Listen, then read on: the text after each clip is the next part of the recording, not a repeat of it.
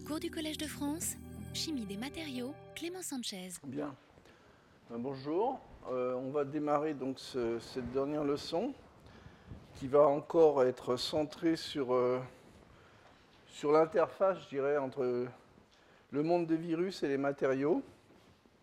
Alors il y, aura trois parties dans la leçon. Il y aura une première partie, euh, je dirais, un petit peu historique. Ça m'a paru important de, de la signaler, de, vous faire voir certaines analogies, euh, je dirais, euh, en restant très modeste, de, certains mouvements qui ont eu lieu, des mouvements scientifiques qui ont eu lieu le siècle dernier, euh, basés essentiellement sur des approches fondamentales, et puis pourquoi pas, et dans lesquels, pardon, certains virus ont, pris une part assez prépondérante dans le développement de la biologie. Ensuite, dans la seconde partie, euh, elle sera plutôt consacrée euh, aux assemblages, ce que l'on peut faire en utilisant euh, certains bactériophages, certains virus, en chimie des matériaux.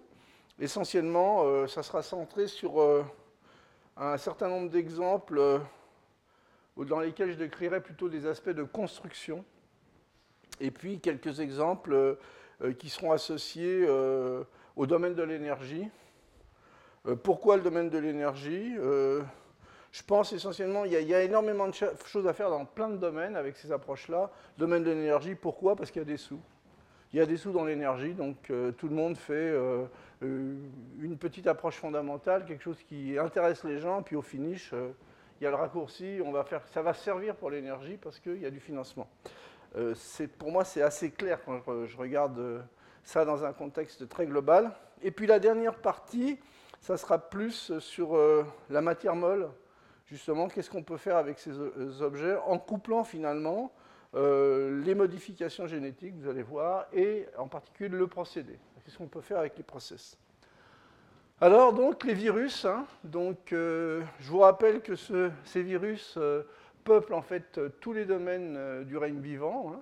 Au niveau des formes, euh, on peut trouver des, formes relativement euh, géométriques euh, du type icosaèdre, hélicoïdales. Ce sont essentiellement sur ces formes-là que j'ai basé euh, mon cours la dernière fois, donc euh, avec le fameux virus de la mosaïque du tabac, ou bien certains virus qui sont des virus enveloppés, ou des virus avec des structures, des capsides, vous voyez, des structures un peu plus complexes.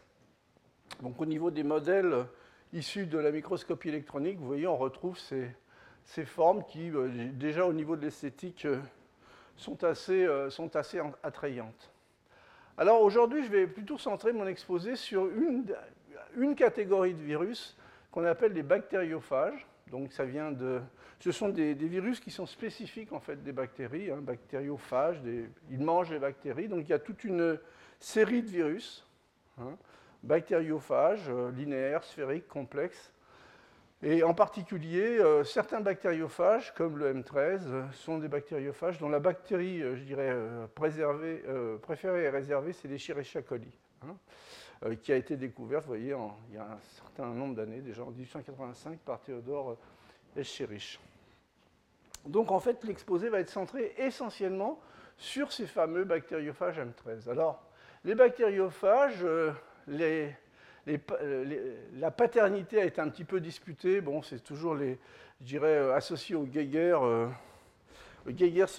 entre les anglo-saxons et les autres.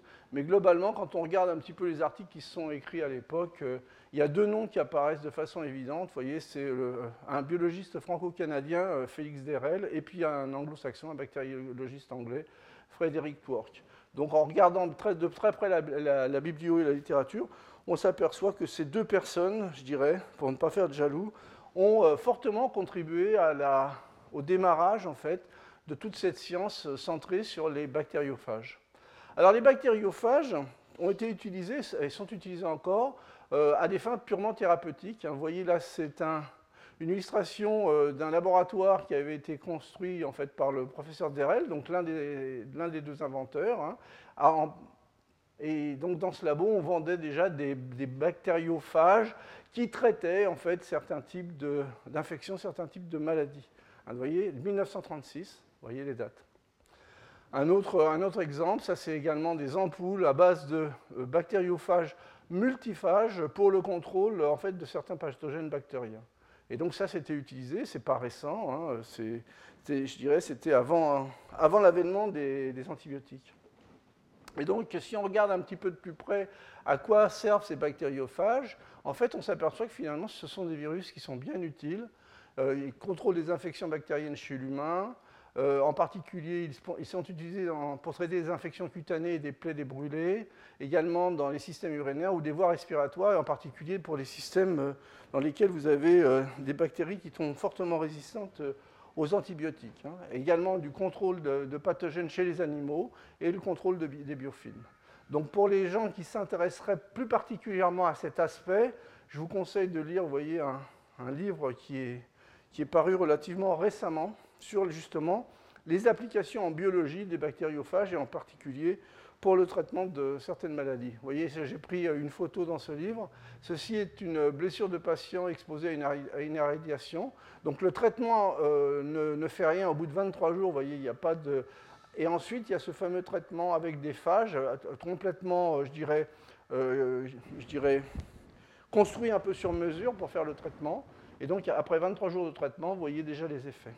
Donc il y a toute une, euh, toute une, littérature et une, un grand nombre de développements justement euh, euh, de l'utilisation de ces bactériophages pour pallier finalement à des, bactéries multirésistantes hein, et, en particulier dans tous les pays de l'Est il y, a, eu des, gros développements de fait. Bon, ce sont des choses qui reviennent un petit peu, euh, qui sont rediscutées même au niveau des industries de l'Ouest maintenant, parce qu'on s'aperçoit que euh, ces, virus, finalement, euh, arrivent à traiter des choses qui ne sont pas traitables facilement par des, les méthodes de traitement conventionnelles. Alors, je voudrais revenir en fait sur le, début en fait de, la science qui tourne autour de, des phages. Hein. Euh, je vous rappelle en fait l'effervescence scientifique du début du XXe siècle. Hein. Ça, c'était une des conférences Solvay de 1927. Vous voyez, à l'époque, les industriels finançaient du fondamental. C'était très bien. Et d'ailleurs, euh, vous pouvez regarder les noms, il n'y a pas à rougir. Hein. Et puis même le troisième rang, euh, vous n'avez pas que des cancres hein, à la fin. Donc ça veut dire que finalement le monde a énormément changé. Et donc il y avait toute une effervescence scientifique j'irais dans, la première partie euh, du, du, siècle, du, siècle, dernier, mais cette effervescence scientifique, elle s'est traduite également, là vous aviez un, énormément de physiciens dans le, et quelques chimistes dans le, euh, dans le congrès Solvay là, de 1927, mais elle s'est traduite également par euh, énormément de, finalement, de, pluridisciplinarité, mais de la vraie pluridisciplinarité, dans le sens où on ne va pas chercher un collègue parce qu'on a besoin d'argent pour euh, se faire financer une ANR, on dit on va faire de la pluridisciplinarité. Non, là c'était de la vraie pluridisciplinarité, les gens se rencontraient, passaient du temps, il n'y avait peut-être pas Internet, mais ils passaient du temps à discuter. Ce que vous voyez, ça c'est dans les archives de Niels Bohr, dont Max, Max Born et Max Delbruck. Alors pourquoi j'ai pris cette photo de Max Delbruck? Bon, c'était une, période, vous voyez, euh, j'irais, à, mon avis, qui devait être passionnante avec toutes ces, personnes, en fait. Max Delbruck, sa formation de base, au départ, c'était un, un physicien. Sauf que c'est un physicien qui a vraiment viré l'acuité vers la biologie. Et il a commencé vraiment à travailler de façon très très profonde avec le début de les biologistes. Euh, et donc, en fait, c'est un petit peu à partir de, ces couplages très forts euh, et vraiment pluridisciplinaires qu'est née finalement la biologie, la biologie moléculaire. Là, je vous, je vous montre par exemple quelques photos. Ça, c'est en fait Salvador Luria, c'est un, microbiologiste médecin et, lui, donc lui, c'est un physicien.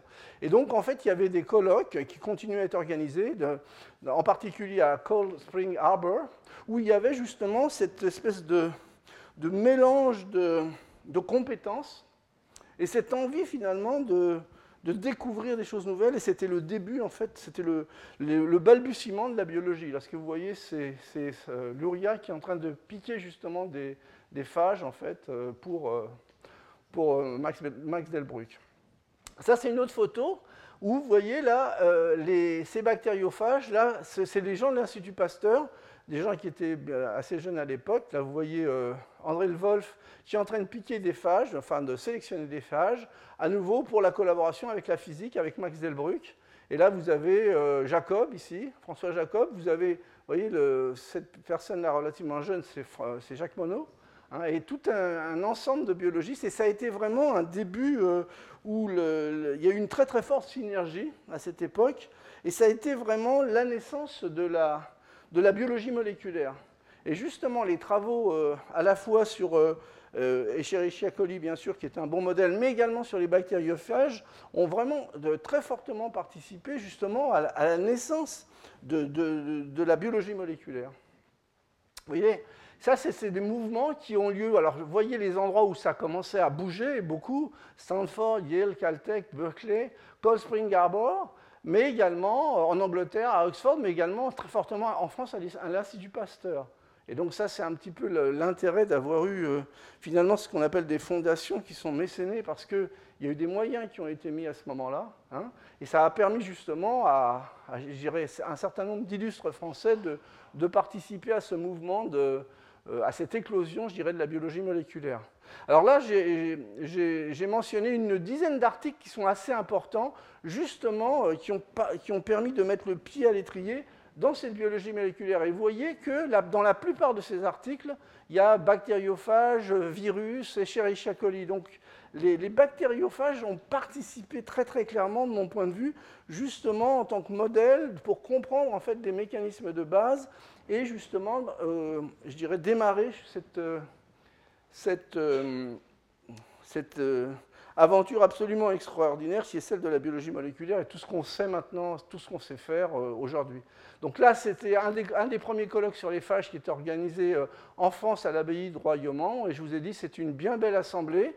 En effet, vous voyez, bon, donc ça c'était en 1952, les prix Nobel n'avaient pas encore été donnés. Tous ces gens-là, vous voyez, ça ce sont des, futurs prix Nobel. Hein. donc ça discutait euh, de façon intéressante, voyez les noms, si vous voulez vérifier. Donc en fait, euh, ces, phages et l'étude de ces bactériophages, c'est ce que je vous disais, a fortement contribué au développement finalement d'une nouvelle science, ce qu'on appelle la, biologie moléculaire. Alors au niveau des matériaux, eh bien c'est loin d'être la même chose, je dirais, mais également il y a tout un engouement qui a démarré autour en fait de, l'utilisation des bactériophages à l'interface avec la chimie des matériaux, je dirais depuis euh, euh, euh, tout début des années 2000. Hein.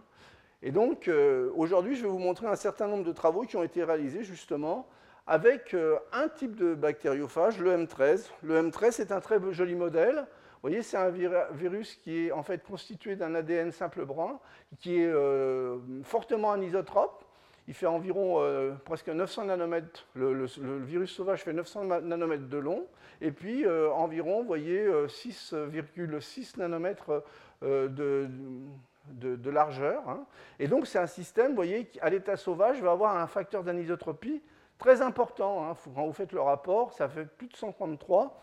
Et donc ça veut dire que ce sont des objets fortement anisotropes qu'on va pouvoir justement dans la seconde partie de, l'exposé utiliser justement pour leurs propriétés, justement pour leurs facteurs d'anisotropie, pour les mettre en forme. Alors, ces euh, virus euh, bien, contiennent euh, dans la, capside qui protège finalement les acides nucléiques, contiennent des protéines, et à nouveau, vous voyez, vous avez toute la richesse possible en fait toutes ces protéines-là peuvent être modifiées génétiquement ou chimiquement, et on a une richesse de fonctions qui est absolument remarquable. Alors quand on regarde un petit peu comment se compose en fait ce fameux bactériophage M13, donc à l'intérieur ici vous avez le génome, hein. sur l'extérieur vous avez une capside principale qu'on va appeler P8 au cours de l'exposé pour une raison de simplification, ou je dirais la, capside, la majeure, parce qu'elle contient 2700 euh, copies de protéines, vous voyez qui sont identiques. Et puis, euh, aux deux extrémités, vous avez en fait euh, un ensemble en fait, de, protéines euh, qui peuvent être, je dirais, découplées en deux paires, chacune correspondant finalement à, une modification génétique qui est accessible. Alors, ce phage-là, eh c'est un excellent modèle, non seulement parce que bon, c'est un, système qui est fortement anisotrope, mais c'est parce qu'on va pouvoir aller euh, sélectionner des modifications, euh, soit sur le pourtour du phage, soit sur les extrémités, soit sur les deux, et arriver vraiment à faire de la construction, vous voyez, un peu de la construction sur mesure, avec des objets qui sont anisotropes et qui présentent finalement l'intérêt euh, d'avoir ces formes, en particulier lorsqu'on veut construire des structures qui présentent un certain degré de, hiérarchie. Alors, les premières approches, comment fait-on pour utiliser ces phages? Eh bien, la première chose, c'est qu'on a, besoin d'avoir accès à une librairie de virus M13 dans lequel on a un très très grand nombre de séquences peptidiques. Alors j'ai pris un exemple là où on va plutôt s'attarder, voyez, sur les modifications qui sont un peu sur la queue du virus, sur le, bas, en P3. Hein. Et donc en fait, c'est ce qu'on appelle une librairie de phages. Et donc, dans un premier temps, on utilise cette librairie de phages, et puis on va essayer de trouver les meilleures affinités avec une cible que l'on choisit pour une thématique matériaux euh, de l'or ou un semi-conducteur, vous allez voir un certain nombre d'exemples. Et donc, on va faire une première sélection où, pour des raisons, je dirais, purement d'affinité, eh bien, vous, vous allez avoir certains phages qui vont s'associer à la cible, en violet ici. Et donc, par un premier lavage, vous allez éliminer tous ceux qui ne s'intéressent pas euh, fortement à la cible. Vous récupérez les phages ensuite qui sont spécifiques à la cible. Vous les amplifiez, c'est-à-dire vous pouvez en créer l'autre simplement en infectant les, bactéries, euh, les bactéries comme E. coli. Et puis vous pouvez refaire une boucle en se disant oui, c'était spécifique, mais je veux vraiment des durs, hein, des durs à cuire, je veux les, les, fâches qui sont vraiment très très spécifiques. Et donc, vous pouvez faire un contrôle en fait à chaque passage, euh, une analyse du génome et de regarder et, des protéines pour regarder un petit peu à quoi correspondent finalement euh, les phages qui ont, qui ont, choisi la cible. Et puis vous pouvez faire un certain nombre de boucles et, que, au moment où finalement vous arrivez à une certaine stabilisation euh, dans, dans, la boucle, eh bien vous avez un système qui commence à être optimum. En général, dans tout ce que j'ai lu, les, les, différents travaux font, ils font entre 3 ou 4 euh, répétition pour obtenir un, système optimum. Alors, comment peut-on faire? Bon, On utilise finalement ces librairies de phages. Et puis, bon, euh, une fois qu'on a trouvé le, phage intéressant pour la cible matériau euh, visé, eh bien, on, les réplique de façon très abondante en, infectant les bactéries correspondantes. Et donc, globalement, la production, vous voyez, c'est de l'ordre de 200 mg par litre. Donc ça reste une production, euh, euh, je dirais, tout à fait raisonnable. Alors, une des personnes qui a très fortement contribué justement au démarrage de ces activités-là, ou, la mise en lumière également de ces activités-là. Maintenant, vous avez euh, un bon nombre de groupes dans le monde qui travaillent sur ces, fameux phages M13. Bon, donc, celle qui avait démarré tout ça, c'est Angela Belcher du MIT. Et donc, les travaux que je vais vous montrer aujourd'hui sur le M13, euh, d'une part, vous allez voir la diversité des substrats qui sont accessibles, des substrats qui peuvent être totalement minéraux, organiques, conducteurs par conducteurs, magnétiques, et également dans la deuxième partie du cours, justement grâce à ce, facteur d'anisotropie de 133, eh bien, ça veut dire que globalement, je vais pouvoir faire des associations en jouant sur les interactions entre phages je vais, trouver un système idéal pour faire des cristaux liquides et je vais pouvoir utiliser finalement euh, les propriétés également cristal liquide pour mettre en forme de façon intéressante, vous allez voir des constructions assez marrantes, à partir de, ces phages que je vais également pouvoir, euh, j'irai fonctionnaliser au niveau des matériaux, vous allez voir à peu, près avec ce que l'on veut aujourd'hui. Hein. Donc vous voyez, ça c'est les premiers exemples. C'est-à-dire qu'on va essayer de faire de la reconnaissance spécifique sur deux substrats différents. Un isolant, le verre, hein, de la silice, et puis un, semi-conducteur, l'arsénure de gallium.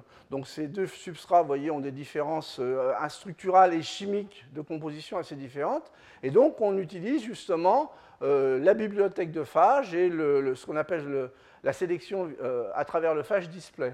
Et donc, euh, en choisissant des phages qui vont être sélectifs, par exemple, dans le cas présent, à l'arsénure de gallium. Et donc ici, ce que vous voyez, c'est un, réseau, euh, euh, tracé où vous avez de la qui est en marron et les phages qui ont été également marqués avec de la rhodamine fluorescente. Et là, ces phages-là, ils ont été, je dirais, dressés pour... ils correspondent à ceux qui ont une bonne affinité, je dirais, avec, avec la partie arsénure de gallium. Et vous voyez, donc tous les phages viennent se positionner quand vous faites un dépôt sur la cible euh, à base d'arsenure de gallium. C'est totalement ou très très bonnement sélectif. Alors ce qu'il faut voir, c'est que dans le cas d'un même matériau, par exemple de, de l'arsenure de gallium, vous pouvez également, en, en, en éduquant les phages à choisir la bonne affinité par rapport à une certaine face, vous pouvez également avoir une sélectivité sur la face. C'est-à-dire non seulement sur la composition chimique, mais également sur la face du matériau. Alors, donc, cette sélectivité, elle peut être poussée, je dirais, de façon assez intéressante. Ici, par exemple, vous avez un, réseau, une hétérostructure, dans laquelle vous avez euh, l'arsenure de gallium, ici, et vous voyez que les phages viennent se coller sur l'arsenure de gallium. Et là, vous avez un arsenure de gallium substitué à l'aluminium. Donc en fait, là, on joue sur les finesses. Eh bien, dans cette partie substituée de l'hétérostructure, le phage ne va pas se coller. Donc c'est simplement pour vous montrer le, degré de d'affinité qu'il peut y avoir dans, ce genre de construction. Alors on peut euh, évidemment euh, continuer sur d'autres exemples. Par exemple, en euh, choisissant en fait des, phages qui vont être modifiés par, différents types de peptides. Bon, par exemple, vous allez voir les séquences d'acides aminiques ou, linéaires.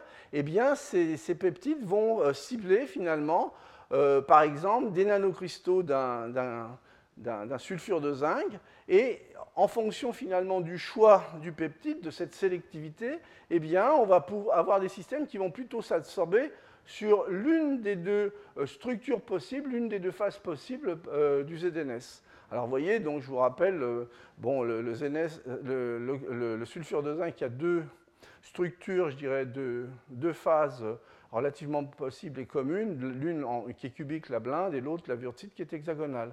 Eh bien, globalement, vous retrouvez les mêmes atomes. Alors, il y a des petites variations sur le nombre, par exemple, de sites acides de Lewis exposés, etc., et des petites variations sur les distances mais justement, le système euh, protéique et donc euh, du phage va pouvoir aller jusqu'à détecter et reconnaître ces petites différences. Hein. donc ça, c'est simplement les, acides euh, aminés qui sont utilisés dans, le régime, je dirais, contraint ou dans le régime linéaire. Vous voyez, bon, vous n'avez pas les mêmes séquences, vous n'avez pas les mêmes terminaisons. Alors qu'est-ce que ça donne? Eh bien, ici, c'est en fait de la croissance qui est faite en fait en bout de, sur, P3 en fait, c'est la partie de la capside en, queue, je dirais, qui a été modifiée. Et donc là, on va contrôler non seulement de la nucléation croissance, justement d'une des phases du zinc. Et donc celle-ci est adaptée à la formation de la structure blinde. Et donc on fait, vous voyez, des petits nanocristaux, on nuclée bien des petits nanocristaux de 4 sur 4 qui sont cristallins, il n'y a pas de problème, sélectivement sur cette euh, structure-là. Et lorsque l'on utilise justement l'autre modification, eh bien à ce moment-là, on obtient également des nanocristaux avec des tailles un petit peu différentes, mais on est à peu près dans le même régime. Mais cette fois-ci, on obtient de façon sélective l'autre structure. Hein. Donc on, peut induire, en fait, grâce à, la, sélectivité sur l'étape de nucléation, différents types de phases, de.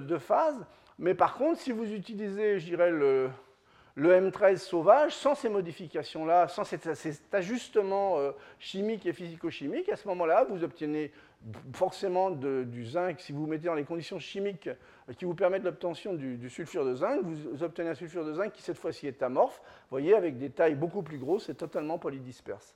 Alors, ce qu'on a fait sur l'extrémité, en P3, hein, je vous rappelle, eh bien, on peut s'amuser également à se dire, bon, maintenant, on va utiliser finalement les mêmes modifications, mais sur la, sur la partie centrale, sur la couronne.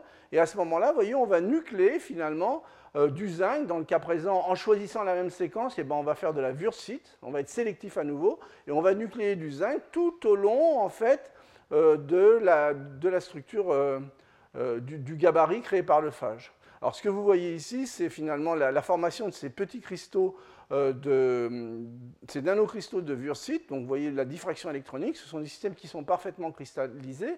Et quand vous regardez finalement euh, leur alignement par rapport au phage, eh bien on voit que euh, les cristaux sont relativement bien alignés en particulier avec leur axe C, leur axe C en fait perpendiculaire, se retrouve perpendiculaire au, virus. Hein.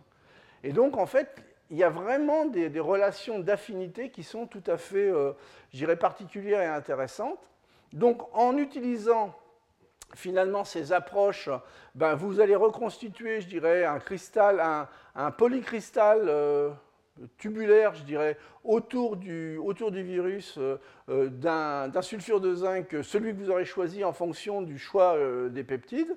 Et puis, lorsque vous faites un traitement thermique, comme vous avez une relation de, je dirais, de, pratiquement d'hétéroépitaxie qui a déjà été créée, là, eh bien, le traitement thermique vous permet d'obtenir carrément un barreau et un monocristal. Parce que vous allez simplement positionner des petits cristaux dans la bonne orientation, à la bonne distance. Et si vous faites ça relativement soigneusement, eh bien, vous pouvez obtenir un, espèce de nanotube euh, à base de, de, de de zinc. Alors, qu'est-ce qu'on peut faire avec ces, fameux phages M13 Eh bien, on peut vraiment faire du contrôle de morphologie et je dirais un petit peu de la, l'amusement, euh, pour un chimiste, c'est toujours amusant de, faire un peu de, construction de type Lego. Hein. Donc je vous ai essentiellement montré euh, des exemples sur des calcogénures. Je vous en montrerai tout à l'heure avec des, composés à base d'oxyde de cobalt qui, eux, sont un peu plus intéressants justement pour des, pour des propriétés, je dirais, euh, qui touchent à l'énergie. Mais on peut également simplement pour, euh, pour s'amuser quelque part, dire eh ben, qu'est-ce qu'on peut arriver à construire avec ces, justement, avec ces, euh, ces phages, ces éléments qu'on peut vraiment euh, tailler, coder sur mesure, et, donc on peut faire, voyez, des anneaux ou bien des structures un petit peu particulières, bon, qui servent peut-être à rien en termes d'application, mais qui sont assez intéressantes au niveau de, de je dirais, de, l'entraînement de l'entraînement du chimiste et du physico-chimiste. Alors, par exemple, pour faire ces petits anneaux, bien, euh, euh, la première chose, c'est que on ne va pas prendre des, des phages M13 euh, très longs à 900 nanomètres parce qu'il va falloir, ça va être plus difficile de faire un cercle. Donc, on, va en prendre des plus petits. Donc, ça, on prend des, plasmides, en fait, en plus précisément des phages hémides. Et ça, ça nous permet d'avoir, via les modifications de l'ARN, de, de, contrôler la taille du phage donc de réduire sa taille à 100 ou 300 nanomètres selon les conditions. Et puis on va s'amuser, voyez, à, modifier les deux bouts. C'est-à-dire que de ce côté-là, de ce côté-ci à droite, sur la partie euh, de capside P3, on va faire des modifications. Par exemple, on va euh, coller des fonctions qui vont être des fonctions anti-streptavidine, qui vont reconnaître la streptavidine que j'ai symbolisée par un petit, euh, petit cercle non complet en bleu marine, voyez euh, Et puis de l'autre côté, je vais, euh, par exemple, mettre des peptides qui se terminent par un, système du type euh, histidine. Hein. Et donc, je vais avoir mes deux extrémités qui vont être fonctionnalisées. Et puis, maintenant, si je veux faire des ronds, si je veux faire des cercles, il va falloir que je les couple. Alors, donc, je vais aller chercher un agent de couplage qui va être un agent de couplage de ce type-là. Bon, c'est un agent de couplage dont le degré d'association monomère, dimère, trimère, tétramère, là je vous ai fait le tétramère, euh, dépend également de la concentration. Mais cet agent de couplage, je vais le choisir, voyez, avec des, des, des sites dans lesquels l'affinité va venir, ça va être des sites de, streptavidine qui vont être juste en, bonne relation d'affinité avec ces, ces parties-là.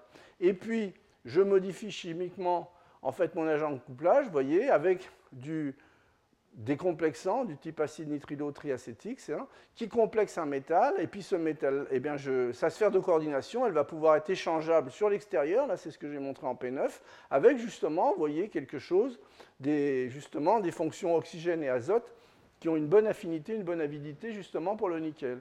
Donc je vais avoir cet agent de couplage qui va me permettre de, de coupler finalement, d'un côté et de l'autre, en fait, ces virus.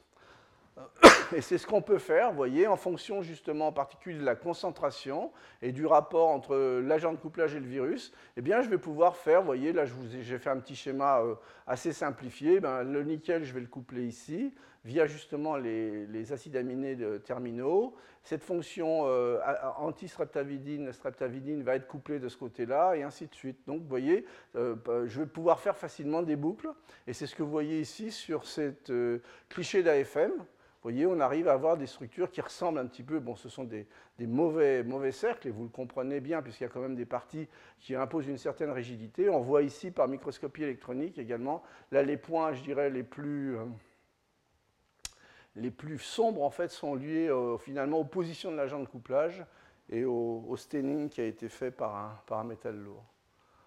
Donc, en fonction de la concentration, maintenant, eh bien, je vais pouvoir jouer sur le degré d'association de, de, cet agent de couplage. Et vous voyez, pour des concentrations euh, où je vais euh, très nettement diminuer la concentration en agent de couplage, eh bien, au lieu d'obtenir des boucles, ben, je vais pouvoir obtenir d'autres figures. Là, c'est un, c'est un cas, là c'est une structure linéaire, euh, basée exactement sur le même mode de couplage et de reconnaissance. Donc ça c'est vraiment, je dirais, purement pour moi euh, une démarche où, le scientifique s'amuse, mais euh, c'est en s'amusant qu'on apprend à construire. Et donc c'est important justement de se donner du temps, ce genre de temps. Il faut pas toujours, mon message c'est qu'il ne faut pas toujours tout cibler dans les réalisations qu'on fait, même si on est un peu poussé euh, par, euh, je dirais, le climat actuel. Il faut se laisser du temps pour faire des choses un peu farfelues, euh, s'amuser un peu, apprendre, comprendre. je pense que c'est indispensable. Si on perd ça, ça sera difficile et triste.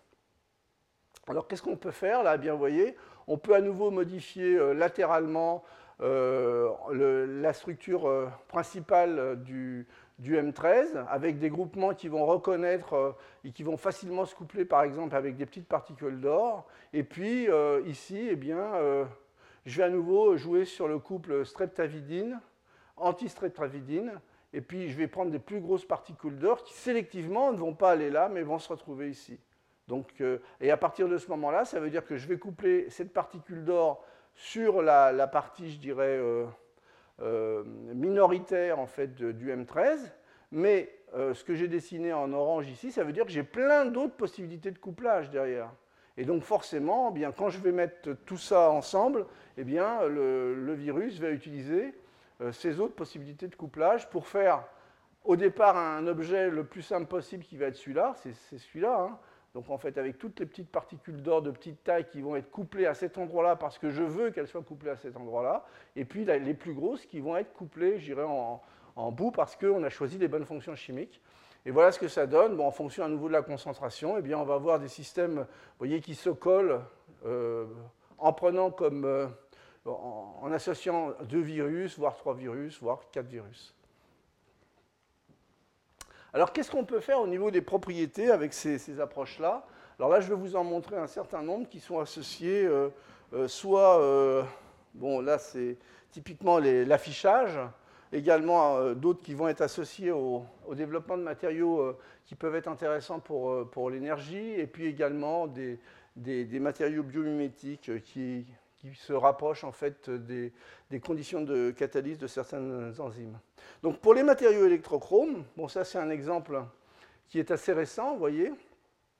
Là en fait on utilise un virus euh, et l'on couple en fait sur ce virus via une réaction chimique, assez simple, hein, c'est le couplage en fait entre un acide et une amine, hein, c'est assez classique pour les chimistes. On va coller, voyez, des petites particules d'or sur le, sur le virus et ce virus va être modifié, en fait, de telle façon à avoir une bonne affinité, de la même manière que ce que je,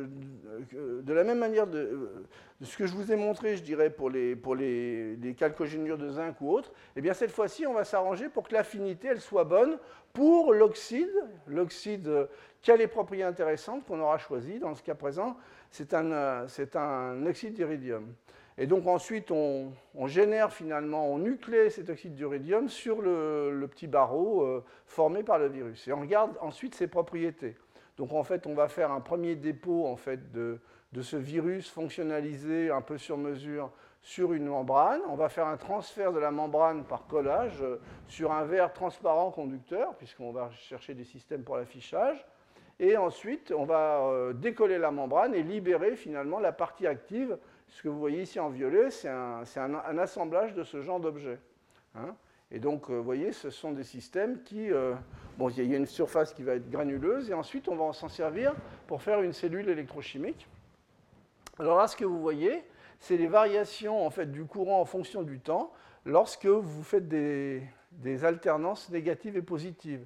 Et donc, vous allez passer d'un régime euh, dans lequel vous formez l'oxyde IRO2 qui est un métal, et donc vous allez avoir une forte coloration bleu nuit dans ce cas-là.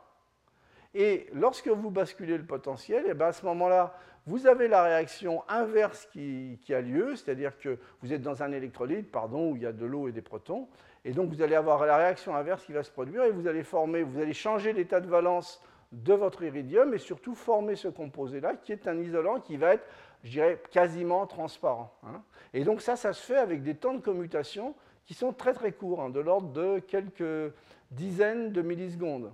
Euh, les électrochromes à base d'oxyde de tungstène, en général, c'est plutôt de l'ordre de la seconde, les temps de commutation.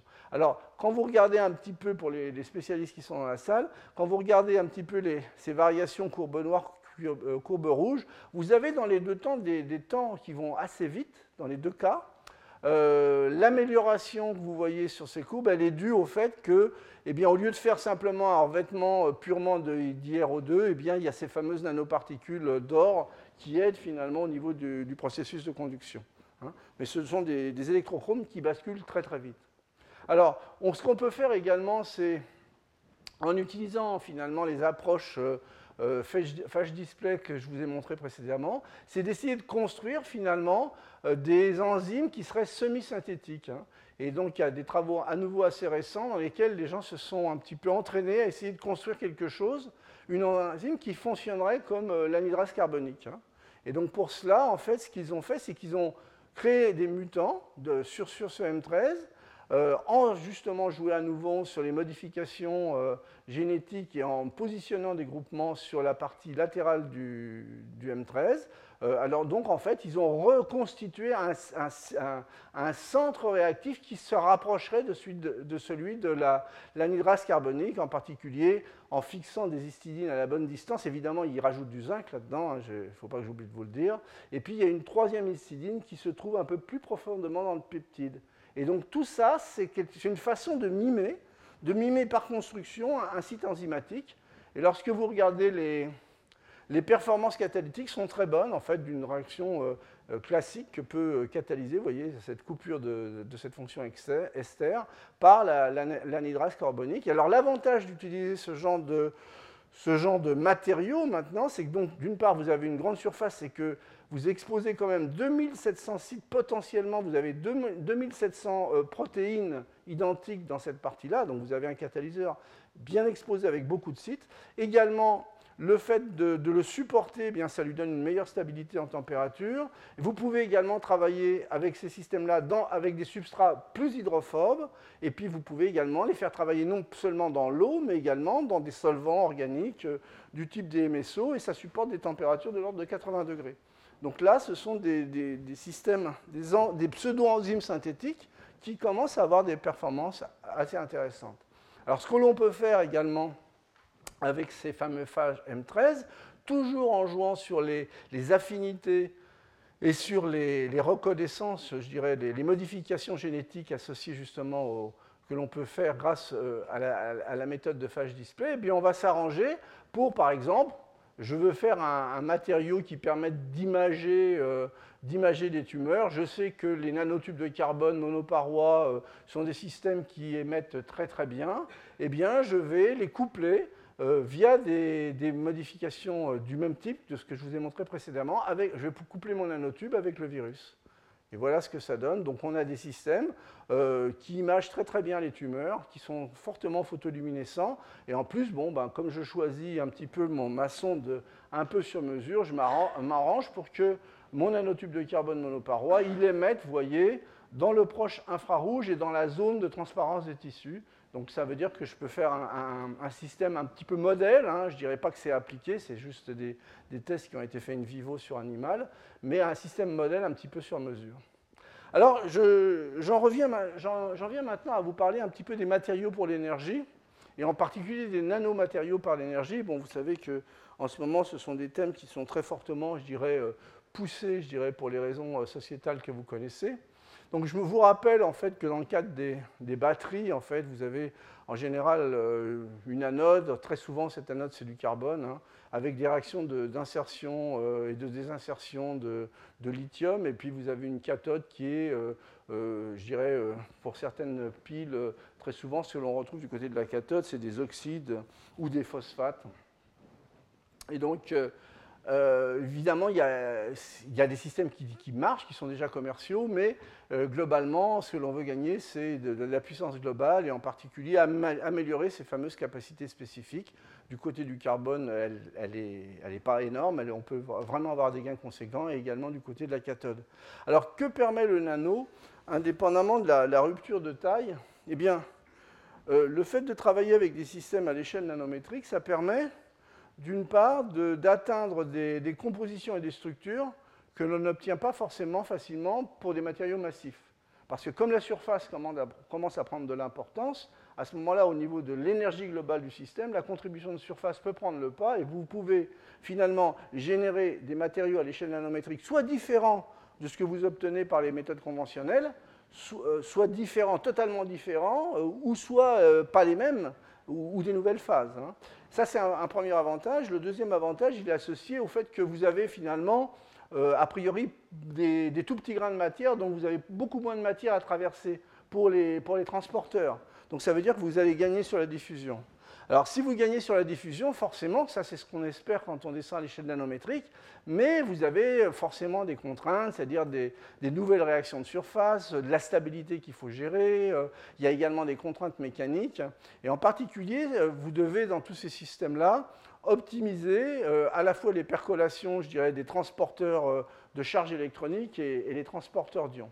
Et donc ça, ça se fait en général en combinant, vous voyez, des approches de synthèse euh, de matériaux nanométriques et puis de, euh, des enrobages, enrobages euh, que l'on peut faire dans une deuxième étape ou qu'on peut faire dès la synthèse du matériau, dès, la première étape, ce qui vous évite en particulier de créer une interface directe avec l'électrolyte et puis des, propriétés de type dégradation.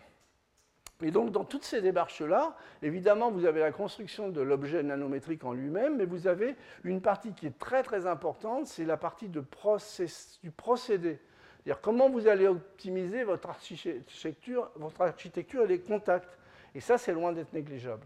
Alors, qu'est-ce qu'on peut faire justement avec ces fameux euh, matériaux euh, à base de virus M13 Eh bien, on peut également, vous voyez, en jouant sur les règles d'affinité que je vous ai présentées précédemment, bah, les décorer avec euh, des, phosphates de lithium et, de fer, qui sont déjà très, des matériaux utilisés, je dirais, au niveau de l'énergie, ou des systèmes plus complexes euh, à base de, manganèse, de cobalt, de lithium, bon, différents types d'oxydes, ou même vous pouvez les décorer avec des, métaux comme le silicium et l'étain, et ça je vous en avais parlé la dernière fois, ce sont des systèmes qui donnent des, des réactions de conversion avec des capacités très très intéressantes, mais avec des variations volumiques qui sont bestiales. Et donc là, il faut vraiment concevoir euh, non seulement le matériau, mais l'architecture pour qu'elle puisse euh, supporter finalement ces, variations volumiques. Alors quelques exemples. Ça, ce sont à nouveau des, virus M13. On va modifier, vous voyez, le, pourtour, donc euh, la capside, la partie principale P8, en, faire une modification génétique en utilisant ce qu'on appelle le tétrapeptide E4, où on va, on va favoriser la formation de, systèmes à base d'acide glutamique qui ont des très bonnes affinités pour le cobalt. Donc vous allez coupler finalement par complexation, je dirais, les, les, ions que vous allez mettre au niveau de la synthèse. Hein, et donc ça va vous créer des centres de, nucléation très très bien dispersés. Et donc, euh, comment fait-on? Donc on, on modifie génétiquement les virus via les processus que je vous ai déjà expliqués euh, plusieurs fois. On fait ce fameux clone 4. Ensuite, on va mettre les virus en suspension dans une solution de sel, de chlorure de, cobalt. Hein. donc vous allez avoir une étape de complexation et d'affinité entre le cobalt. Vous, euh, vous agitez et ensuite, vous faites une première réduction du cobalt par un réducteur chimique et puis vous faites une oxydation euh, lente en fait du cobalt, qui demande que ça, un équivalent d'oxygène, pour aller former justement l'oxyde de cobalt correspondant. Et vous voyez, vous avez une répartition très très homogène le long du virus, et sur la couronne, hein, sur, la partie qu'on a vraiment modifiée, de toutes petites, de toutes petites particules d'oxyde de, cobalt.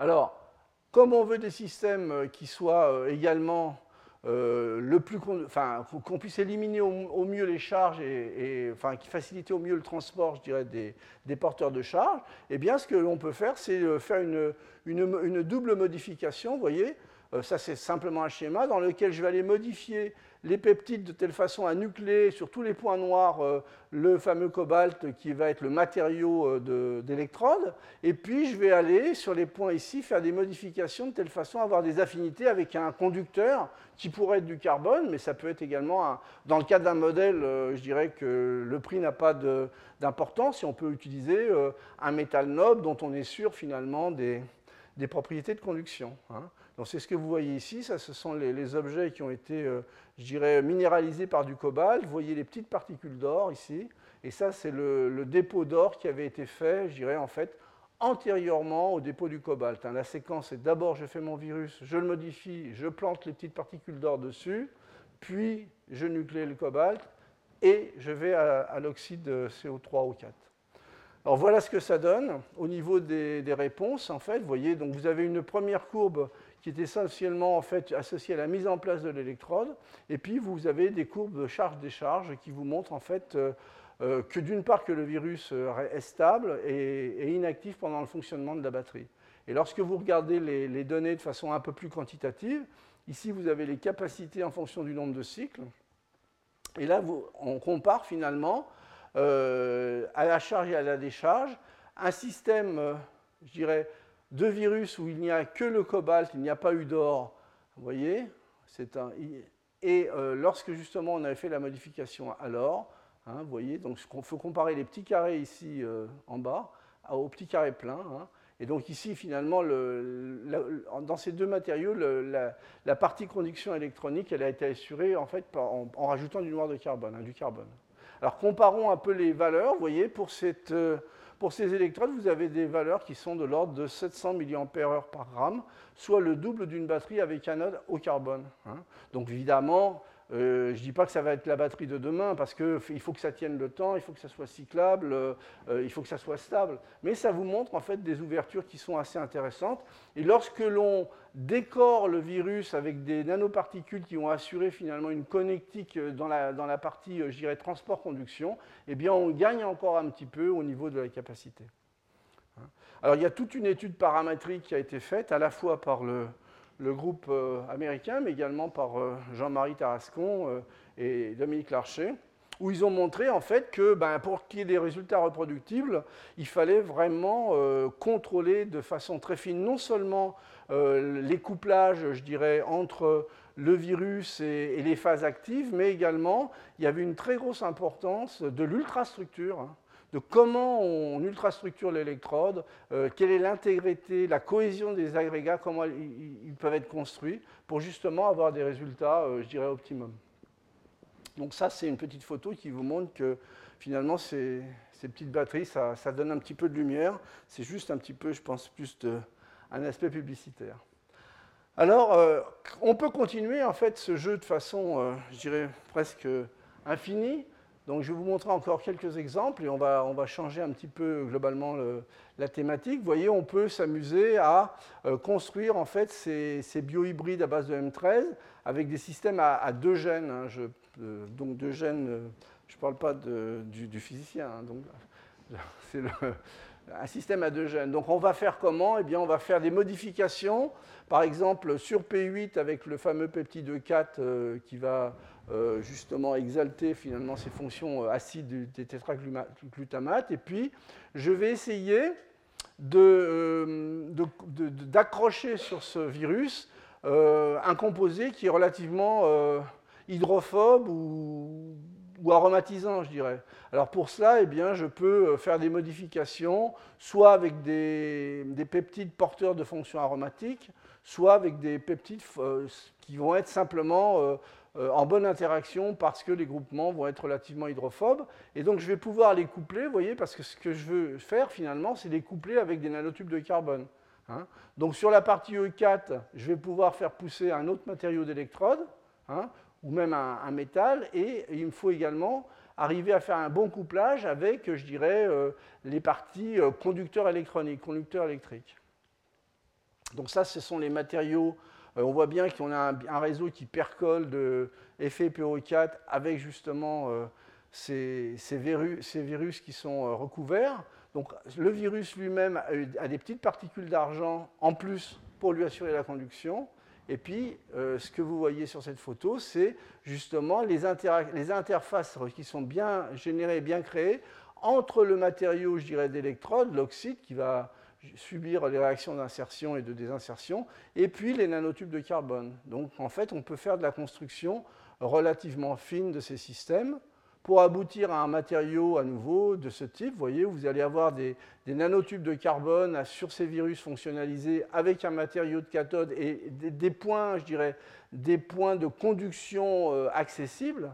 Hein. donc ça, c'est simplement un petit dessin. Et là, ce que vous voyez, c'est la diode électroluminescente qui a pu être allumée, je dirais, grâce à, à ce type de batterie. Donc, l'énergie, je dirais, toujours l'énergie. Il y a énormément de travaux euh, associés justement à, ces virus, euh, dans lesquels vous avez, euh, je dirais, un focus de l'article fortement allant vers l'énergie, que ce soit du photovoltaïque, que ce soit des batteries. Vous voyez, c'est du récent, 2013-2015, 2013-2011, ce sont des travaux relativement récents. Je pense que la stratégie, elle est géniale. Il y a plein de choses à faire. L'énergie, c'est parce qu'il y a, je vous l'ai dit tout à l'heure, c'est parce qu'il y a des moyens qui sont là. Donc les chercheurs, ben, ils finalisent leur article en disant ben, ça va être génial, mon truc, ça va servir euh, pour sauver le monde au niveau énergétique. Mais je pense que ce qui se cache derrière tout ça, c'est encore plus puissant que ça. Alors l'énergie, vous savez qu'il y a eu énormément de, recherches depuis quelques années. On a remis à la mode les, les, euh, les batteries lithium-air. Hein. et en particulier, bon, si je me permets de vous rappeler, ce sont des batteries qui sont intéressantes parce que euh, a priori, ne devraient pas être très coûteuses, mais avec des capacités théoriques, j'insiste, qui sont intéressantes. Alors, elles sont composées de la, façon suivante. Il y a une anode en métal, euh, le lithium. À cette anode, vous avez une réaction d'oxydation. Donc, vous allez euh, créer des ions Li+, et les électrons qui sont générés par la réaction d'oxydation vont aller de l'autre côté, sur la cathode, dans laquelle vous allez avoir une réaction de réduction. Et la réaction de réduction, c'est souvent le passage à des oxydes ou des oxydroxydes ou des oxydes de lithium. Alors, l'un des, il y a des, verrous vraiment à faire sauter dans, ce cadre-là, en particulier au niveau des membranes, parce que ça va dépendre. Vous travaillez avec du lithium qui est très réactif à l'eau, donc si vous êtes dans un, électrolyte aqueux, ben, vous voyez qu'il y aurait des problèmes à résoudre. La nature de l'électrolyte, qui peut être aqueux ou non aqueux, donc ça, ce sont des, des des verrous un peu d'ingénierie à faire sauter. Au niveau de la synthèse, eh bien, il y a vraiment, pour cette réaction de, réduction ici, il y a vraiment besoin de catalyseurs très efficaces et peu chers. Ceux qui sont utilisés pour l'instant, ce sont des métaux pour la plupart nobles, mais il faut vraiment des catalyseurs efficaces, d'une part, ce qu'on appelle des, des, catalyseurs de Oxygen Reduction Reaction ou Oxygen Evolution Reaction. Il faut vraiment qu'il y ait de la recherche dans ce domaine pour trouver euh, justement des nouveaux systèmes, des nouveaux matériaux. Et il y a un deuxième point qu'il faut ajuster et régler dans ces systèmes, c'est que vous voyez, au moment du dépôt de ces oxydes-là, eh bien, ils font un très bon contrôle de la porosité, c'est-à-dire qu'à la fois, euh, il vous faut un système nanométrique, donc où vous puissiez optimiser finalement l'échange de ces réactions-là, mais que vous ne bouchiez pas votre cathode. Donc en fait, il faut à nouveau construire une, cathode avec une structure hiérarchique et la faire, je dirais, un petit peu sur mesure. Alors il y a eu des, tentatives qui sont, à, mon avis, euh, je dirais, euh, intéressantes dans, ce cadre-là. À nouveau, en utilisant finalement ces virus M13, on fait une modification euh, génétique pour justement faciliter le dépôt d'oxyde de, manganèse. Hein. Et donc ces oxydes de manganèse peuvent être ensuite mélangés, je dirais, à, un support conducteur du type carbone. Et donc là, ça vous permet, vous voyez, de contrôler à la fois, via la formation de ces nanoparticules, une structure poreuse assez importante de, associée aux petites particules. Et puis le, fait d'utiliser un gabarit, ce treillis-là, eh bien, ça vous permet de faire une structure poreuse à une autre échelle. Donc vous avez déjà une structure poreuse à deux échelles qui semblerait être plus compatible finalement à l'utilisation de, ce genre d'électrodes. Vous voyez, les surfaces sont assez élevées, c'est raisonnable. Ce que vous voyez ici, ce sont des clichés de microscopie où on a coloré de façon très fine le manganèse et puis le, catalyseur. Dans ce cas-là, c'est un métal noble, le palladium, hein, que l'on voit en bleu. Je ne sais pas si on le voit très très bien euh, euh, sur, la, projection. Hein. Et donc vous avez une répartition grâce à ces approches qui va être très homogène, à la fois du matériau euh, euh, de cathode et, du, catalyseur. Et donc là, ce que, l'on compare, justement, c'est des résultats. Ce sont les, capacités spécifiques voyez, des nanoparticules de manganèse toutes seules, les particules sur M, 13 toutes seules, les, des modifications, je dirais, je ne rentre pas dans les détails, mais après le cours, on peut en discuter si ça vous intéresse. Et puis, les, sur M13 toujours, et puis ces systèmes-là, justement, sur M13 avec la présence des petites particules de, palladium. Hein. Donc les phases de manganèse, en fait, ce sont des phases, euh, c'est un système qui est biphasé, hein, où il y a une phase amorphe et puis une phase euh, de type euh. Et donc, vous voyez, vous avez quand même des réponses qui commencent à être relativement intéressantes. Et donc, on peut améliorer finalement ce, type d'approche. Maintenant, en, en, se rapprochant de ce que connaissent les gens dans synthèse de nanomatériaux ou en, chimie du solide. Par exemple, à nouveau, en fonctionnalisant euh, ces virus avec des groupements qui vont avoir une bonne affinité pour le manganèse, pour le cobalt, pour faire, vous voyez, différents types de structures. Je ne rentre pas dans les détails, qui peuvent être plus ou moins euh, intéressantes au niveau de leurs propriétés catalytiques. Mais à nouveau, ça va vous permettre de générer un matériau dans lequel vous avez un contrôle finalement grâce à ces tubules, un contrôle au moins à deux niveaux d'échelle.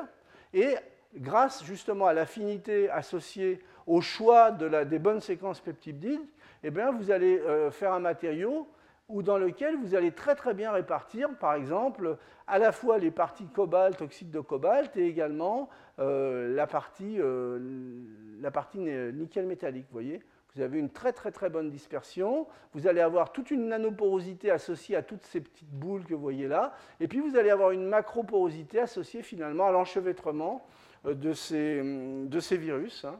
donc une structure double échelle.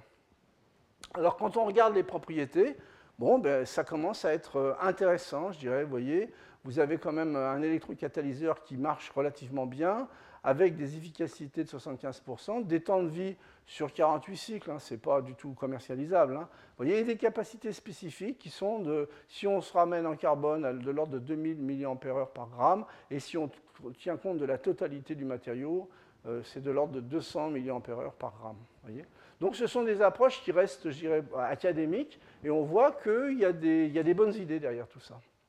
Alors ces exemples, ce que je vous ai montré jusqu'à maintenant, vous montrent l'importance en fait de la nature et du positionnement des fonctionnalités, ce qu'on peut arriver à faire, et là vraiment on peut imaginer des tas d'autres systèmes, euh, l'importance de savoir contrôler justement l'interpénétration des composantes, la percolation des chemins de conduction, l'ultrastructure en un mot, ça c'est très important en termes d'optimisation des propriétés. Alors, quand vous regardez cet objet, je vous ai dit au départ, ben, c'est un objet qui est très long et très, étroit. Ça veut dire que globalement, euh, quand je regarde le facteur d'anisotropie, je vous ai dit 133. Et donc, il y a, un théorème qui est connu depuis, euh, je dirais, euh, les années 39-40. C'est le théorème d'Anzaguet qui vous dit que, en fonction d'un facteur d'anisotropie, quel que soit l'objet que vous avez, chargé, pas chargé, rien qu'en jouant sur la forme, eh bien, lorsque vous arrivez à mettre ces objets à une concentration donnée, à une friction volumique donnée, eh bien, il y a un seuil à partir duquel eh ces objets ne, s'organisent pas de façon aléatoire. Ils vont former ce qu'on appelle des phases euh, euh, du type cristal liquide. Hein. Donc, ils vont commencer à s'auto-assembler. Donc, ça, c'est une photo que je vous ai déjà montrée plusieurs fois. Donc, c'est simplement pour euh, vous, marquer un petit peu l'esprit que des objets anisotropes, vous voyez même en deux dimensions, eh bien, quand c'est anisotrope, ça s'organise au moins par morceaux, mais pas de façon aléatoire hein, sur la totalité. Alors, c'est ce qui permet finalement d'obtenir des phases, des phases cristal liquide. Hein. donc ça, c'est la phase complètement désordonnée. Et en fonction en fait de la nature des objets et en particulier de leur concentration, vous pouvez obtenir différents types de phases cristal liquide, nématiques, smectiques, cholestériques quand vous avez justement des, des, carbones asymétriques. Euh, euh, sur votre objet élémentaire, et c'est souvent le cas des objets biologiques. Hein. Et donc ça, ça se repère assez facilement par des méthodes, j'irais, de diffusion centrale des rayons X, mais au niveau de l'observable la plus simple, au niveau d'un laboratoire, c'est souvent une observation en, lumière polarisée avec un microscope optique. On voit ces colorations euh, ou, ces, franges particulières. On peut regarder également ça avec un AFM. Ce que vous voyez ici, finalement, c'est des défauts. Hein. c'est ce qu'on appelle. Euh, c'est un peu les. Pour les métallurgistes, en fait, on connaît très bien ce qu'on appelle les dislocations, mais ça, ça se fait à une petite échelle, hein, l'échelle de, d'un ensemble d'atomes, eh bien dans les cristaux liquides, ces défauts, ça s'appelle des disclinaisons. Et ce sont ces disclinaisons qui créent finalement euh, ces différentes phases qui sont colorées. Et pour un spécialiste des, cristaux liquides, eh bien, il, reconnaît ces petits, je dirais, pour parler simplement, en fonction de, ce qu'il observe, euh, les colorations, les formes, etc. Alors, qu'est-ce qu'on peut faire? Eh bien, facteur d'anisotropie et concentration, d'une part, et puis les virus sont chargés négatifs, le, M13, euh, puisqu'il y a beaucoup de groupements euh, carboxylates qui vont être ionisés sur la surface. Donc on peut jouer finalement sur les facteurs d'anisotropie, les concentrations électrostatiques. Alors on peut s'amuser à construire des cristaux liquides, et puis euh, on va s'amuser un petit peu plus, on va, les, on, va, les décorer avec des particules d'or. Exactement ce que je vous ai dit au départ. On utilise la librairie de phage. On va sur ces structures M13 euh, les, faire, je dirais, euh, les sélectionner en fonction de, leur affinité pour de la streptavidine. On élu, on, on, fait le cycle plusieurs fois pour avoir les, affinités, je dirais, les plus fortes, pour avoir une sélection optimum. Et puis, ensuite, on va utiliser des petites particules d'or sur lesquelles on va mettre euh, le complément, finalement, le complément au couplage. Et donc, ensuite, on va coupler ces, ces petites nanoparticules d'or à l'endroit qu'on aura choisi. Là, la modification se fait plutôt sur la, partie euh, basse, sur la queue du virus. Donc, a priori, on devrait être capable de faire ce genre de choses. Hein. Donc, vous voyez ce que ça donne. Ici, ce sont les phases, en plus, cristal liquide de ces petits objets avec une fonctionnalité qu'on a positionnée à peu près où on, veut. Et donc, ça crée, en fait, quand vous regardez finalement par microscopie, vous voyez ces, caractéristiques, ces phases qui peuvent être smectiques euh, ou cholestériques ou nématiques en fonction de la concentration. Hein, donc ça, c'est assez classique pour les cristaux liquides. Eh bien, vous allez pouvoir les repérer par, euh, je dirais, le premier outil, c'est la microscopie optique en lumière polarisée, ou ensuite par microscopie électronique. Ces phases-là sont caractéristiques, vous voyez, de structures en bande en zigzag. Ça ressemble un petit peu à des parquets à l'anglaise. Hein. Bon, c'est l'image la plus proche que j'ai trouvée. Vous voyez, c'est ça, c'est très caractéristique de ces phases. Et donc, euh, on peut les voir également sur l'objet lui-même, puisqu'on peut s'amuser à rajouter une fonction colorante du virus. Et là, c'est une fonction, euh, vous voyez, c'est de la phycoérythrine, qui est un colorant euh, fortement, qui émet dans le rouge. Et on voit à nouveau ces structures en, lamelles, hein, en lamelles décalées, un petit peu comme des parquets à l'anglaise. Alors, je vous disais que ces virus, finalement, on peut également jouer sur les aspects auto-assemblage, mais également sur les aspects électrostatiques. On a un virus, euh, bon, vous voyez que j'ai symbolisé par cet objet, donc normalement il est plus anisotrope, mais je n'ai pas trouvé plus long. Euh, et il est négatif, donc on peut le coupler par exemple avec des bicouches euh, lipidiques cationiques. Alors comment on va faire une bicouche lipide cationique? Eh bien, vous savez que les bicouches, en fait, il y a une partie qui n'aime pas l'eau et une partie qui aime l'eau. Eh bien, il suffit d'avoir des parties, je dirais, qui aime l'eau qui soit identique. Et puis la tête polaire, eh bien, on va s'arranger pour euh, euh, garder essentiellement des têtes polaires positives. Et on va venir donc euh, avoir une, bicouche dont la charge globale est plutôt positive. Alors les deux systèmes, on leur construit, hein, bien entendu. Alors quand vous les mettez ensemble, ces systèmes-là, pardon, quand vous les mettez ensemble, ben, vous obtenez des assemblages de ce type. C'est-à-dire que vous allez avoir les les virus qui vont s'assembler, qui vont s'auto-assembler, voyez, euh, en faisant des, structures de ce type, et puis les bicouches phospholipidiques, vous allez faire une espèce de, de, sandwich, voyez, de ce type, et vous allez très bien pouvoir caractériser finalement à la fois les espaces entre couches lipidiques par diffusion centrale d'Arion-X, c'est ce que vous voyez ici, vous voyez les différents ordres en fait euh, correspondant à ces empilements, et puis l'écartement entre les virus ici, ça correspond à, cette, euh, euh, diffraction-là. Vous allez pouvoir également caractériser euh, quelle va être la compacité de l'agencement des virus dans l'espace, je dirais, interbicouche. Et donc ça, ça se fait assez facilement. Et finalement, cet assemblage, il est, il est, je dirais, guidé essentiellement par une variation de pression osmotique associée aux ions qui sont chassés en fait dans l'espace interobjet. Parce que, indépendamment, les bicouches d'un côté, les virus, euh, je vous ai dit négatif, positif, oui, mais il y a toujours des constructions, des petits ions qui, contrebalancent. Mais au niveau anthropique, vous avez un gain à les chasser, justement. de cette interface. Et c'est ça qui vous permet, c'est vraiment ce gain anthropique, hein, c'est cette variation, vous, vous, poussez tous les petits ions en dehors de, de l'interface, là, et c'est ça qui vous permet de gagner en, en énergie de cohésion électrostatique. Alors, on peut, aller un petit peu plus loin au niveau de la matière molle, se dire finalement, je sais, sais organiser ces, systèmes à base de virus et de, et de membranes lipidiques, eh bien, je peux également, puisque mon virus est négatif, venir coupler, par exemple, un complexe, un complexe cationique, complexe du ruthénium, voyez, qui va venir se positionner entre les virus et finalement qui va jouer sur, euh, la, distance, je dirais, entre les virus que vous mesurez à nouveau par diffusion des rayons X. Et là, ce que vous voyez, c'est la distance intervirus. Euh, dès qu'on rajoute finalement euh, ce composé, la cationique, qui pour des raisons, je dirais, de compensation de charge, va venir se coincer là, vous avez cette variation sur la distance. Donc ça, c'est une approche typiquement matière molle. Une autre que j'ai trouvée assez intéressante, est basé sur un principe qui a été découvert par euh, qui est un chercheur qui travaille à l'Institut Charles Sadron de, Strasbourg. Donc ça, c'est un travail, euh, je dirais, assez ancien, 98, qui a euh, découvert qu'on pouvait très facilement déposer des systèmes multicouches, ce qu'on appelle layer by layer assembly, en prenant des polymères chargés pas trop trop grands, pas trop trop longs, un, un, polymère cationique, voyez, un polymère anionique, et on peut euh, faire croître finalement un, matériau couche après couche, en mettant une couche de plus, une couche de moins, etc. Et donc ça, c'est un, travail qui est très très cité dans la littérature et dans lequel il y a, je dirais que c'est un travail de base dans l'utilisation des matériaux. Alors comment peut-on coupler ce genre de, système layer by layer avec les virus? Donc ça, j'ai trouvé ce travail qui n'est pas récent, mais j'ai été assez séduit par l'approche, j'ai trouvé ça assez marrant.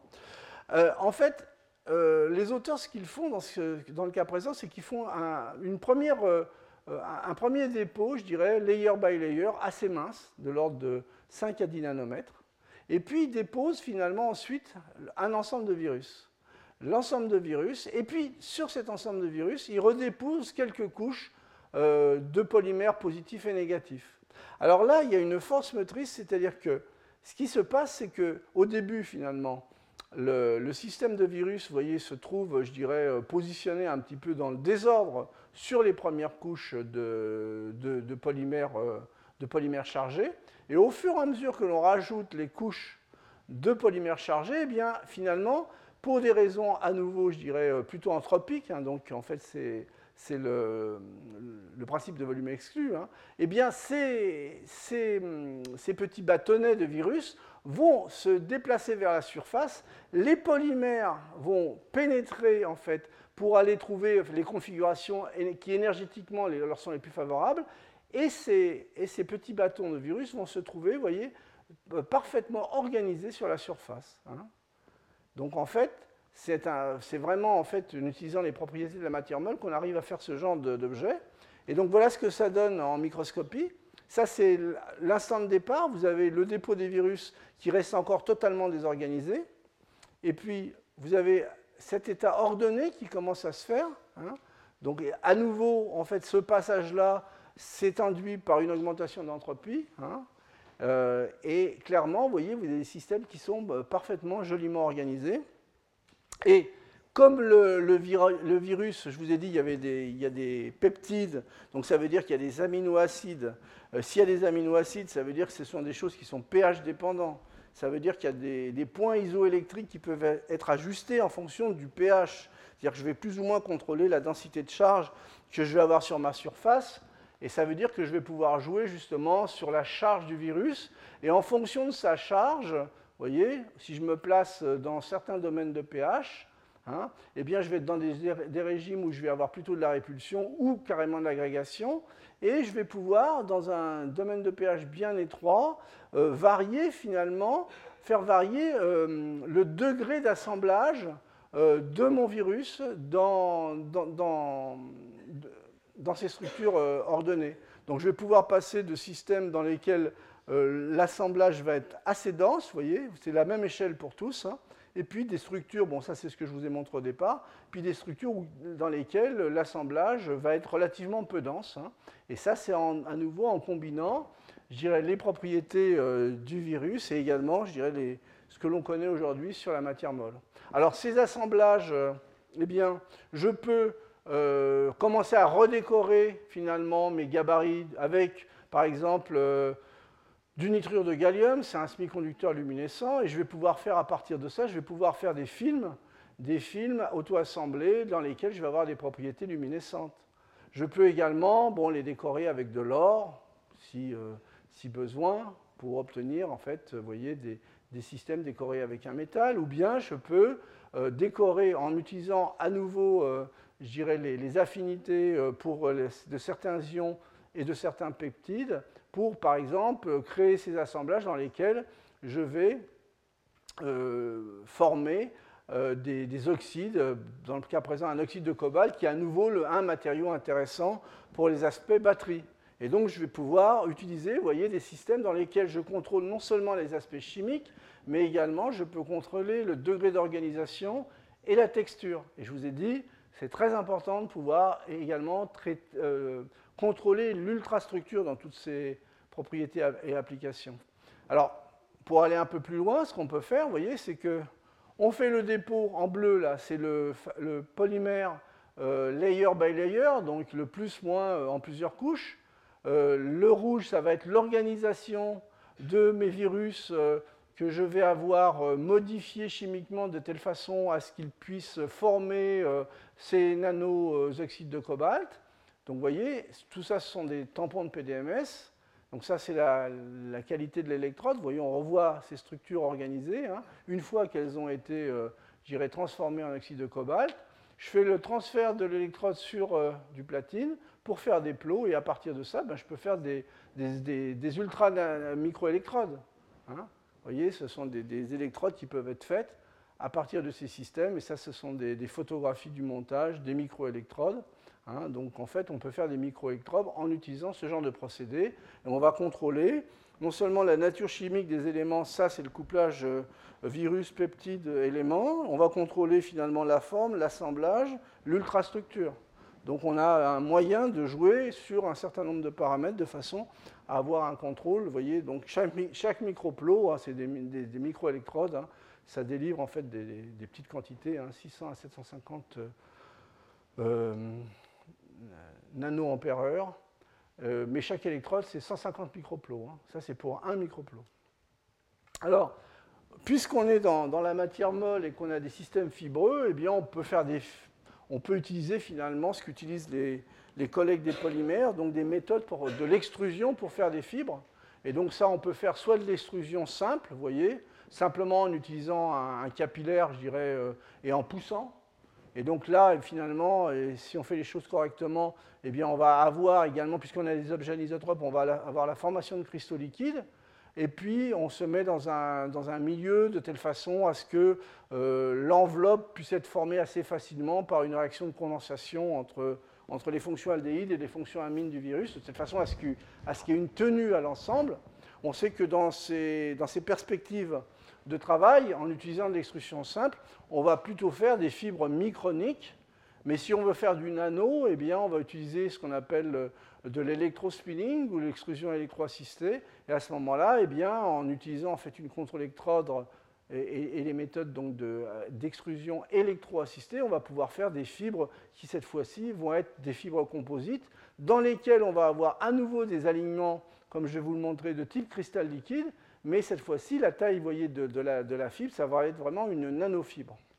Alors, bon, ça, c'est des couplages euh, amine, euh, amine carbonyle, mais ça, je, pense que vous, savez. Donc ça, ce sont des exemples, vous voyez. Ce sont des fibres qui sont faites par extrusion simple. Euh, typiquement, les tailles, c'est micronique, 10-20 hein, microns. Ce que vous voyez ici, c'est à nouveau de la microscopie polarisée. Hein. Vous voyez la birefringence, c'est-à-dire que dans la fibre, on a déjà la formation de cristaux liquides qu'on repère, je dirais, au niveau des alignements un peu plus facilement grâce à, aux méthodologies AFM. Alors sur ces fibres microniques, bon, on peut faire des mesures mécaniques. Et donc ça, c'est les mesures, euh, je dirais, euh, contraintes, déformations contraintes habituelles. Vous voyez, euh, ce qu'il faut que vous reteniez, c'est que ces virus, finalement, ces cristaux liquides sont euh, ont des modules Young, donc des propriétés mécaniques de l'ordre de 3 GPa, gigapascal.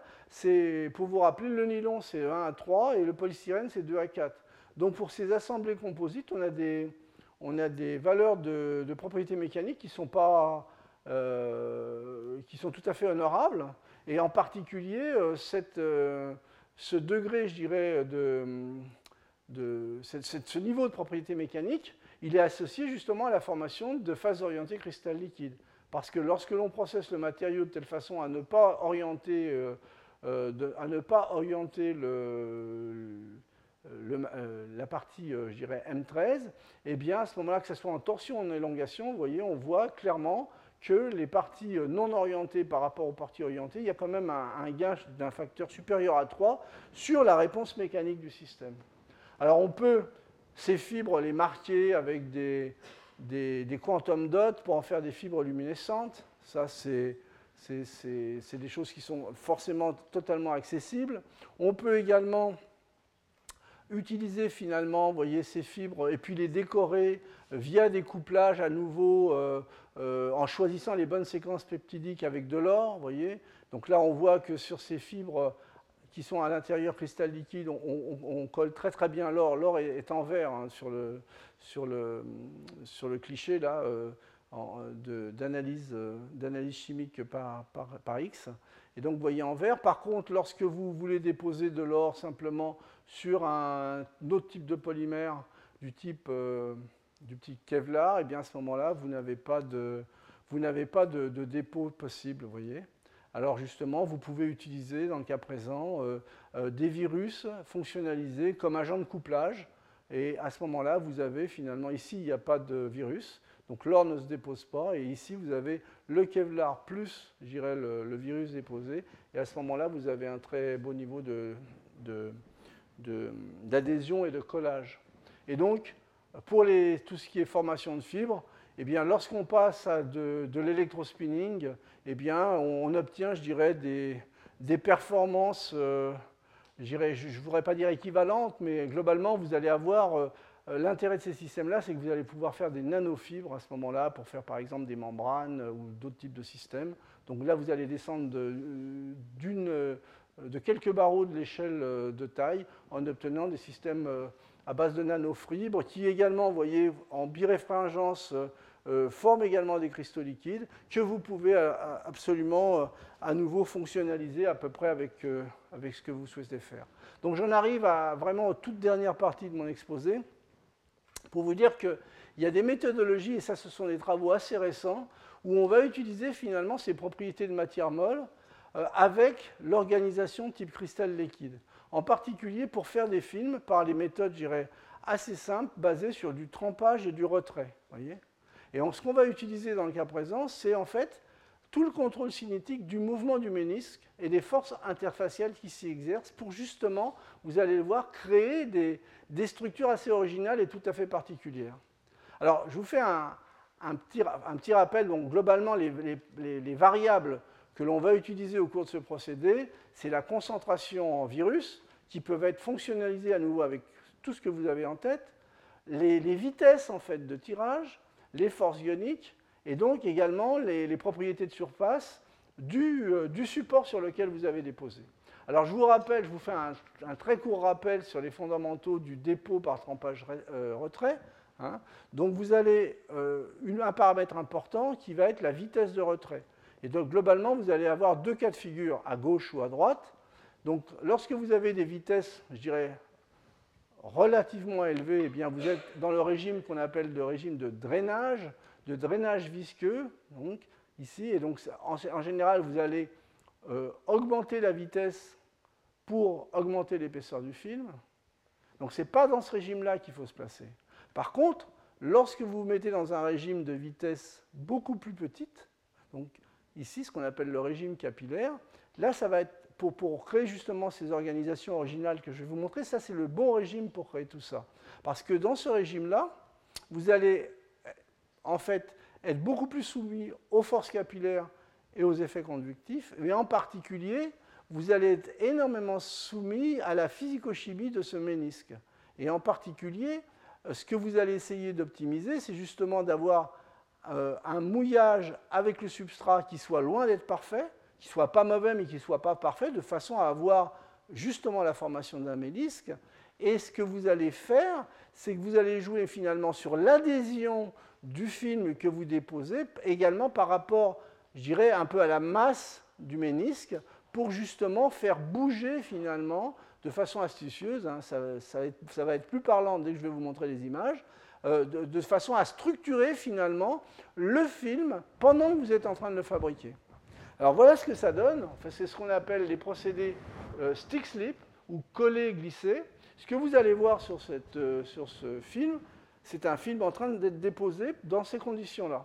Et vous allez voir, l'image va monter, vous allez voir des interruptions, c'est-à-dire vous allez voir des, les hauts du ménisque, le ménisque s'écroule. Donc ça glisse, ça colle le ménisque, ça glisse. Et ça, ça vous fait un espèce de, comme disent les Anglais, un espèce de, patterning sur lequel vous avez un très très joli contrôle. Alors vous voyez, donc euh, ça c'est pardon, j'ai un peu loupé là. Ça c'est un film en train de se faire. Vous voyez, vous allez, vous allez le voir décrocher. Vous voyez, à chaque fois, il y a une petite... Hop, ça décroche ça décroche. Vous êtes en haute crête, ça décroche. Et donc ça, vous êtes dans le régime capillaire. Et en fait, je vous disais, vous puissiez former un ménisque, euh, que ça ne soit pas complètement plat. Donc il faut une certaine contribution légèrement hydrophobe de votre substrat. Et vous obtenez en fait ce genre de, ce genre de structure simplement en jouant sur le procédé. C'est le procédé et la physico-chimie du dépôt qui vous permet d'avoir accès à ça. Alors qu'est-ce qu'on peut faire ensuite? Eh bien, vous voyez, là ça devient, à mon avis, en, tous les cas pour certaines personnes du laboratoire, ça devient très amusant.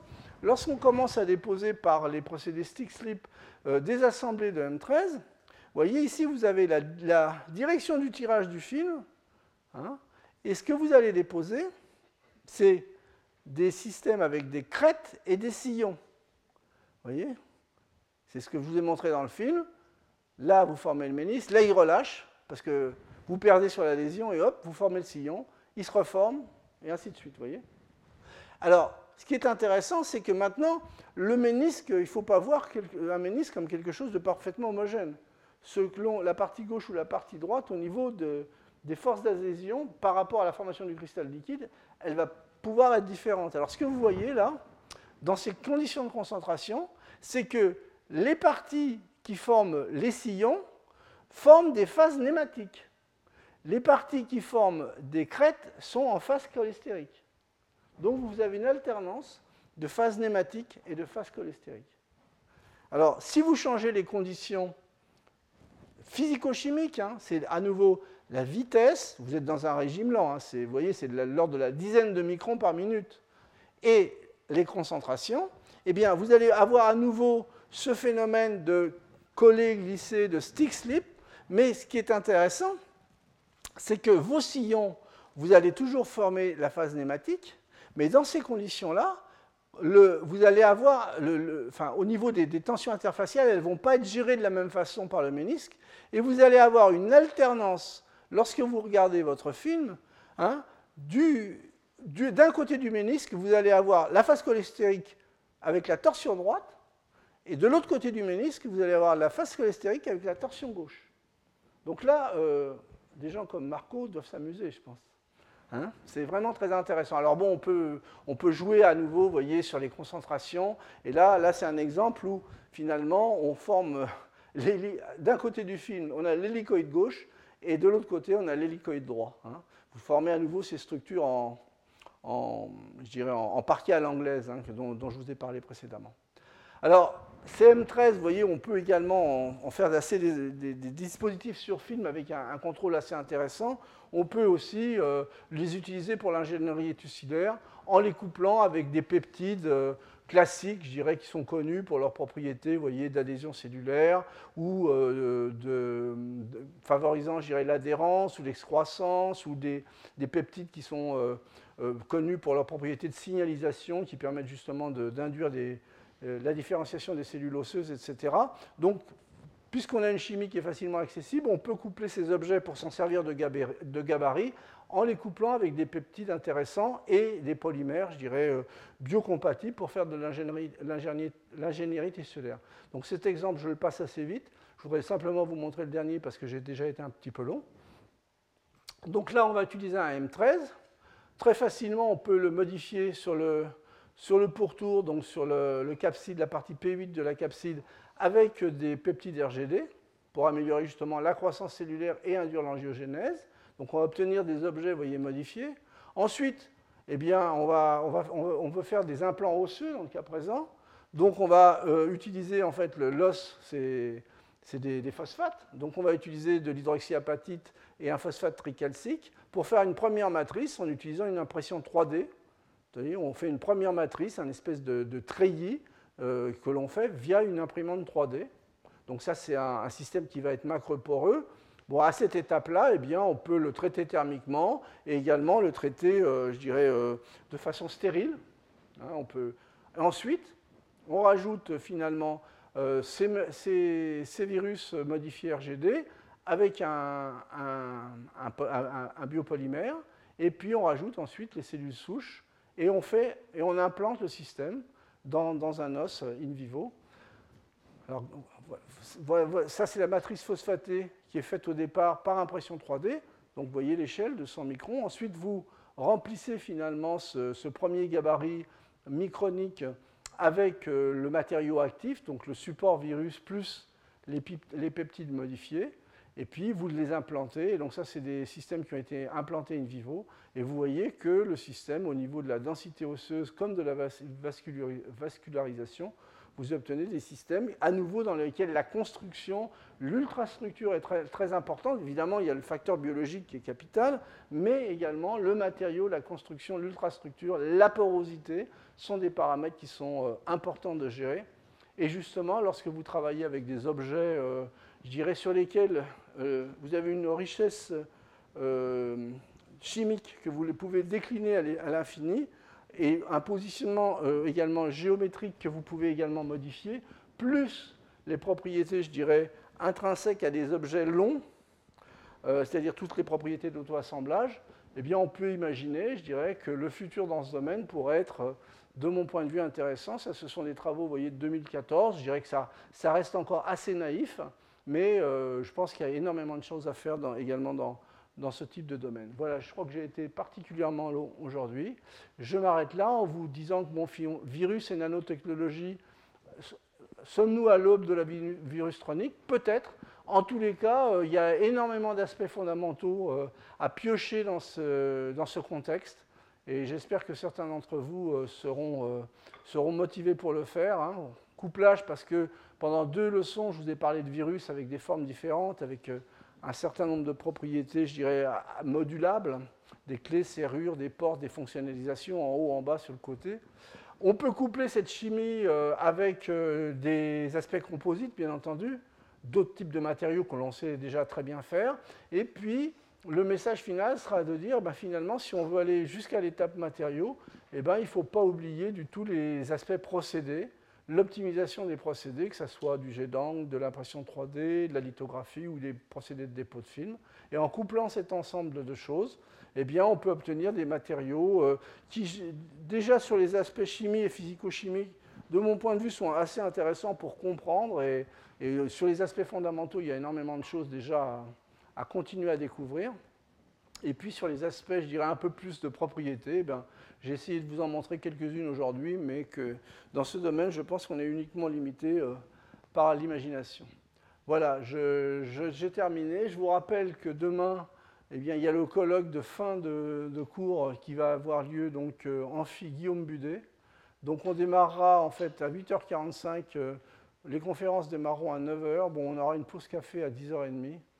Il y aura un déjeuner à partir de 12h30 qui sera libre. Et on reprendra entre 14 et 16 heures les conférences l'après-midi et vous devriez être libre vers 16h30 pour ceux que ça intéresse. Voilà, je vous remercie pour l'attention que vous avez bien voulu porter à cet ensemble de cours et vous dis peut-être à demain pour certains. Retrouvez tous les contenus du Collège de France sur www.colège-2-france.fr.